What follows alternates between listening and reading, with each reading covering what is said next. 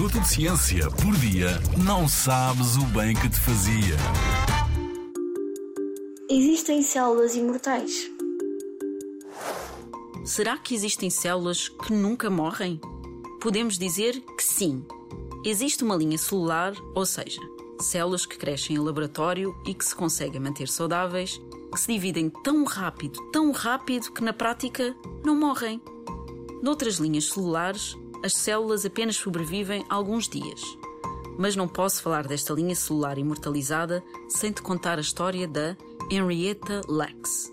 Henrietta era uma mulher afro-americana que esteve internada no Hospital John Hopkins, nos Estados Unidos da América. Acabou por falecer com cancro em 1951. Contudo, o médico que estava a cuidar dela no hospital recolheu células sem pedir autorização à Henrietta. Não foi correto, mas eram outros tempos.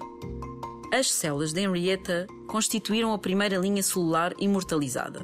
Tem o nome de ela, que vai roubar as duas primeiras letras do seu nome e apelido: H, E, L, A. Ainda hoje, esta linha celular é usada em investigações em biomedicina. Por exemplo, o investigador Jonas Salk usou estas células para desenvolver a vacina contra a poliomielite em 1954, uma doença provocada por vírus e que pode provocar paralisia. Quanto ao reconhecimento deste contributo para a ciência, só anos mais tarde é que os familiares de Henrietta souberam o que aconteceu. Apesar do uso das células ELA ter trazido muitos benefícios para a humanidade, é importante que a investigação científica seja clara e transparente e que procedimentos sem autorização não voltem a acontecer.